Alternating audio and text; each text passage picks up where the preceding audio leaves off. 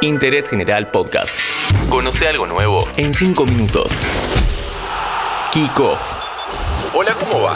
Bienvenidos a un nuevo podcast de interés general en donde vamos a conocer historias que involucran al partido entre selecciones más importante, Argentina-Brasil. ¿Fue un clásico desde siempre? ¿Cuántos compatriotas jugaron para la verde amarela? ¿Sabés la historia del entrenador argentino que tuvo Brasil? Hoy por hoy a cualquier futbolista, entrenador, hincha, madre, padre o tutor le preguntás qué partido quiere ganar y la primera respuesta es Brasil. Pero vos sabías que durante muchas décadas este partido no fue ni por asomo un clásico. La gran rivalidad argentina a nivel sudamericano siempre fue Uruguay. De hecho, en 1914 se disputó la primera edición de la Copa Roca, un trofeo amistoso que se ponía en juego entre ambas selecciones. Sin ningún tipo de orden, la última edición se dio en 1976. Entre esos años se jugó 12 veces. Brasil ganó 8 y Argentina 4. Hace unos años se intentó reflotar este enfrentamiento con el famoso Superclásico de las Américas. La renuncia de Argentina para disputar el Mundial de 1950, la aparición de Pelé, la conquista de varios mundiales y los grandes partidos que se fueron jugando entre sí hicieron que con el paso de los años se forme esta rivalidad que llega al día de hoy. Ya después apareció un tal Diego Armando Maradona para disputarle el cetro de rey a Edson Arantes do Nascimento. Y ahí, sí, definitivamente el gran rival pasó a ser Brasil.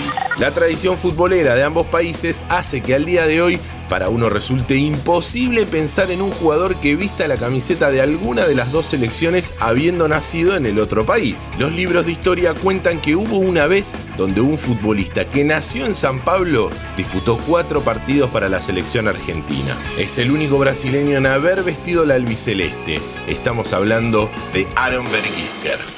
A incrível história do defensor Aaron Verifiker, o único jogador nascido no Brasil que conseguiu a proeza de um dia jogar pela seleção da Argentina. Otra cosa que suena raro es la posibilidad de tener un entrenador nacido en el exterior. Y Brasil lo tuvo. Esta historia es buenísima, eh, presta atención. Allá por el año 1944, a Brasil lo dirigió una dupla técnica conformada por el portugués Lloreca y el brasileño Flavio Costa. Luego de eso, nunca más alguien extranjero se puso el buzo de DT, casi como una política de Estado. Hay un personaje cuyo nombre es casi desconocido para el mundo del fútbol.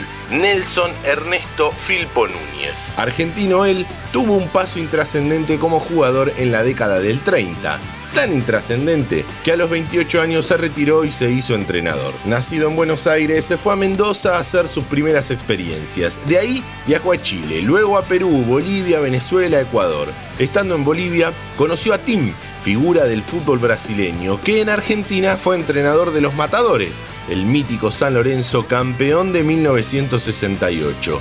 Tim le presentó a Martín Francisco, otro técnico que se lo llevó a Nelson a trabajar con él. Y antes de conocer la historia de Filpo Núñez en Brasil, te recuerdo que si te gustan nuestros podcasts, podés seguir el canal de Interés General para tenernos todos los días en tu Spotify. Búscanos como Interés General Podcast, pone seguir y listo. Filpo llegó a Brasil y sin hablar una palabra de portugués, se reunió con el presidente del Cruzeiro y debido al pésimo momento del club, lo contrató. Duró muy poco en el cargo, pero empezó a dirigir equipos en los estaduales de San Pablo. En 1960 fue contratado por el Vasco da Gama. Tampoco le fue muy bien. Y acá va lo jugoso de la historia. En 1964 es contratado por Palmeiras. Debuta enfrentando al Santos de Pelé y gana 3 a 2. Al año siguiente ganó de punta a punta el torneo Río San Pablo.